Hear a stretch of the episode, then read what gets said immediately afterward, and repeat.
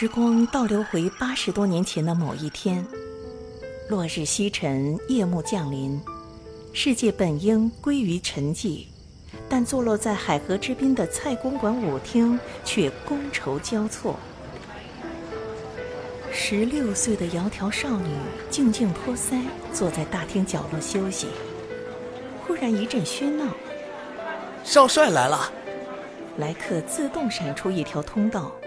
英气男子身着白色西装、颈系深红领带，翩然而至。一屋子的云鬓相影，男子却独独发现转角的她。少女不像舞厅中其他的太太小姐，她们靠珠宝和粉黛装饰，而她是清水出芙蓉，肌肤如玉，秀发如瀑，眼眸如潭，真正天生丽质的。东方佳人，男子走到她面前，伸出手邀舞。可以吗？少女身边的姐姐刚为她推辞，小妹年龄太小，不会。她却默默挽住她的手臂，滑入舞池。一个步履矫健，一个轻如飞燕；一个风度翩翩，一个袅袅婷婷。身姿倩美，舞步婆娑，一曲终了，四目相对，男子目光热辣，少女羞涩低首，甜仙而去。这是他们认识的开始。男子二十七岁，少女时年十六岁。如果你喜欢才子佳人的传奇。一定不陌生电视剧里张学良与赵四小姐初识的桥段。只是生活告诉我们，这个世界从来不存在完美的人和事，过于完美的感情只发生在童话和想象中。现实的常态除了平淡，就是千疮百孔与劫后重生。张学良与赵四究竟会怎么样呢？据说赵四出生的时候，天空出现了一道霞光，所以又叫赵奇霞。小时候，他有个英文名字叫 Edith，谐音就是伊迪。他还有两个名字，赵提和赵多佳。因为在姐妹中排行第四，所以家人亲友都叫她赵四。遗憾的是，出身优渥的她，并没有受过高深的教育。即使后来在美国获得神学院的函授文凭，都花了二十五年，还有一万美金的捐款。赵四小姐身材颀长，体态婀娜，虽然在当时的社交女性中论漂亮，只能属于中上等，但她的样貌真的和那位让爱德华王子放弃王位的辛普森夫人是同款，瘦且高。风度优于容貌。他的父亲赵庆华在北洋政府时代历任金府、沪宁、广九等铁路局局长，还曾任东山省外交顾问，后来官至交通次长。能够和这个显赫的家族联姻的，也都是豪门。比如他的六哥赵彦生就娶了天津首富吴吊卿的孙女，中国首家银行创办人严小房的外孙女吴静。那场以到奉天旅游为名的私奔发生之际，赵家全家都到火车站送了行。之后，赵庆华在报纸上发表声明：“此女齐霞。”是为自由平等所惑，径自私奔，不知去向。查照《家词规条》第十九条及第二十二条，应行血除其名。本堂为此任之一，自应依遵家法，呈报此长执行。死后，因此发生任何情事。概不负责，辞起。从此，赵庆华辞离仕途，退隐而居。这段为爱奋不顾自身与家人决裂的故事，人尽皆知，却很少有人懂得赵庆华另有高明。张赵两家从父辈开始相交，赵庆华夫妇尽管欣赏张学良，却不能把女儿嫁给已有家室的少帅，先私下将爱女送走，再绝情于公众。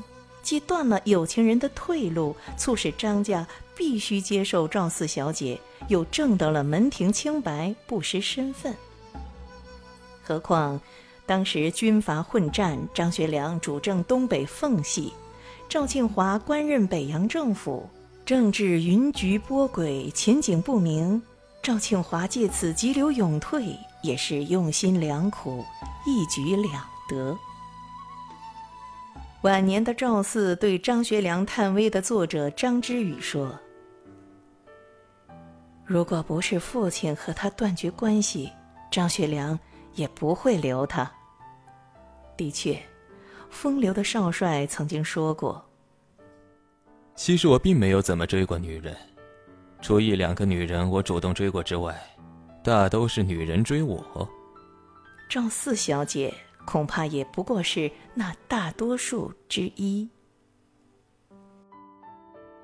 原来那场沸沸扬扬的家世外扬，并不是盛怒之下的单纯，而是职业政客的妥帖运作，亲生父母的周到安排，只是辜负了热心观众的一厢情愿。所以，姑娘们呢，白莲花往往并不纯洁。幸福大多隐含着表演成分，爱情中不可告人的私心也是常事。婚姻则习惯性的包容着鸡零狗碎的不堪和不得已。至于传奇，几乎所有的传奇都隐藏着不和谐的话外音。那道著名的选择题。如果被放逐到孤岛，只能带一本书，你会带哪一本呢？普通人大多无需面对这样悲催的抉择，但张学良碰上了。如果被终生幽禁，只能有一个女子陪伴，他会是哪一个？起初，赵四和于凤至轮流陪伴，以于凤至为主，赵四照顾孩子。两年多颠沛流离的生活之后，于凤至乳癌转移，张学良辗转通过戴笠和宋美龄将于凤至送到美国治病。分别时，张学良对于凤至说：“为张家保留骨血和人脉。”于是赵四放弃了香港豪华的房产和富足的生活，将不满十岁的幼子托付美国好友抚养。只身赶赴贵州桐梓大门洞。一九四六年十一月一日，两人再次被通知转移。从日记记载中可以看出，两人是在飞机落地后才知道自己被送到了台湾。张学良曾说：“我的事情是到三十六岁，以后就没有了。”从二十一岁到三十六岁，这就是我的生命。赵四也对张学良说：“如果不是西安事变，我们早完了。你这乱七八糟的事情，我也受不了。”赵四陪伴的恰恰是张学良认为早已死去的时日。赵四小姐的话是真的。张学良自称平生无遗憾，唯一好女人。获得自由之后，九十多岁的他到纽约贝夫人家做客。贝夫人蒋世云既是张学良当年著名的红颜知己，也是原国民政府中央银行总裁、建筑大师贝聿铭的父亲贝祖仪的继室。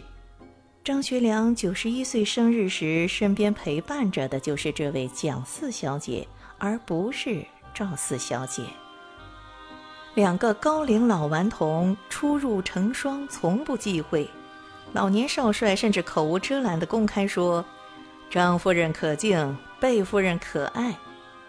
贝夫人也不止一次提起当年在台湾，赵四拦着她不让见张学良。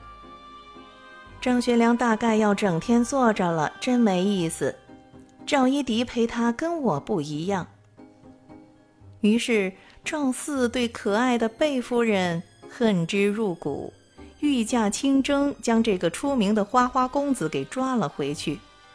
张学良曾在口述记录中称：“中外都算上，白人、中国人，嫖的不算，花钱买的、卖淫的不算。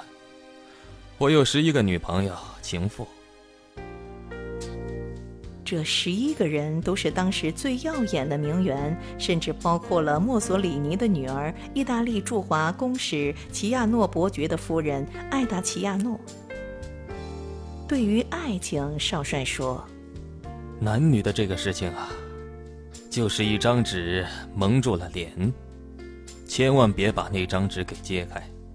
你要是揭开了，那幕后就不一定是怎么回事了。你别揭开。”就是仁义道德，这就是他真正的爱情观，说出了男人的心声，还带着点儿哲学的透彻。赵四小姐去世后，百岁高龄的张学良沉默不语地坐在轮椅上，泪水缓缓地流下来。张学良曾说过：“这一生欠他太多。”是的，赵四小姐很爱他，而他却未必那么爱赵四小姐。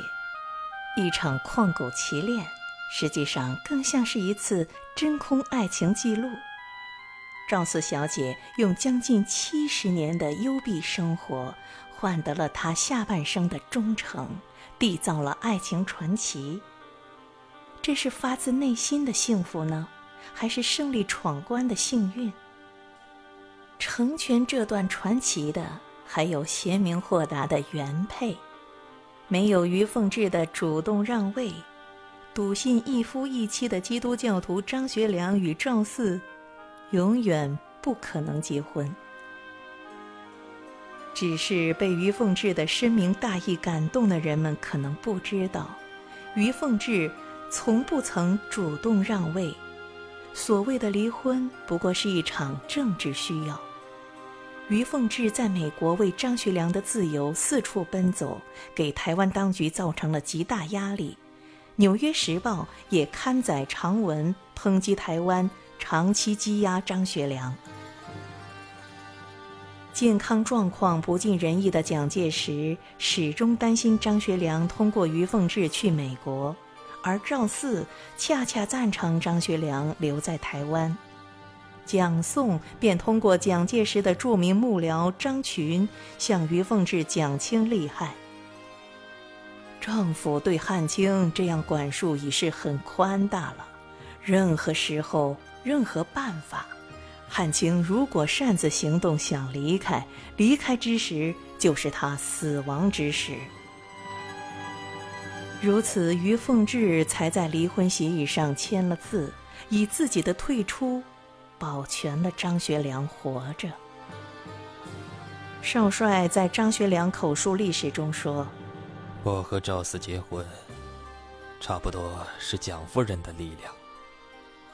蒋夫人非常喜欢赵四，当年不喜欢他，后来非常喜欢。这不喜欢与喜欢之间的深意，是不足外人知道的。”虽然张学良在台湾被软禁，但赵四是相对自由的，每年都有机会去美国看望儿子和亲戚。但几十年中，赵四小姐从未去探望过于凤至，只保持着疏淡的书信往来。这就是二女共侍一夫、姐妹情深的真相。的确。几个女子能够心甘情愿地与别人分享爱情？除非不够爱，或者不得已。但是，请不要对爱情绝望。真爱永存，只不过需要条件，需要双方情感笃定、环境单纯、生活同步，并且没有太高的物质要求与财富诱惑。不然，即使让罗密欧与朱丽叶有情人终成眷属，留下来的恐怕也未必是真爱的传奇，而是豪门恩怨的狗血了。至于那些传奇背后的不堪，出问题的并不是传奇本身，而是观众那颗过于渴望看见传奇的八卦的心。想想那些至死不渝的传说。看看那些坚贞相守的神话，哪一个不是口口相传，经过了无数的情感投射，寄托了无限的神往，而再加工出来的呢？生活不是传奇的参照物，而是一碗真真切切的白米饭，没什么滋味儿，却必不可少。用肉身对照传奇。结局是与传奇一起灰飞烟灭。所以赵四小姐从不看那些根据她的故事改编的影视作品。她说，根本不是那么一回事儿。她真是个聪明的女子，她舍不下她的爱，但她像《海的女儿》中的美人鱼一样明白，美丽的声音与自由的双脚不可兼得。对于爱情，他显示出了壮士断腕的决断。曾经，爱德华王子不爱江山爱美人的故事多么动人，但人民大众却想方设法在几十年后找到女主角对峙。辛普森夫人实在地说：“作为这场世纪爱恋的女主角，异乎寻常的艰难。”爱德华王子利用我逃离自己的监狱，却把我关了进去。我很羞愧。我们除了不愉快的事，什么也没有。一桩爱情的传奇，居然成了不愉快的事。果真，传奇有多动人，真相就有多惨淡。就像《少年派的奇幻漂流》中的两个故事，你选择相信哪个呢？比尔·盖茨的母亲是一名教师，所有的励志书上都会这么告诉你，因为盖茨是美国梦的传奇。没错，他妈妈是名教师，但她还有个身份是 IBM 董事会的董事。她显赫的丈夫普莱斯顿·盖茨掌管着爱丽丝商务律师事务所。美国律师事务所百强之一，业务遍及美国本土和亚太地区。一个富二代的励志故事和一个中产阶级的创业神话，你更喜欢哪一个？就好像赵四小姐和张学良的故事，你喜欢情比金坚的那个，还是情非得已的那个？我们承认，人人都爱看传奇。看着传奇中的男男女女，犹如玻璃缸里的金鱼，貌似骄傲的游来游去，实际上不过是在世人面前一览无余。人类的生活大同小异，爱情苦短，日子艰辛，王子也会秃顶，公主也要长皱纹，就连了不起的盖茨比也会破产。童话之巅，哀伤无限。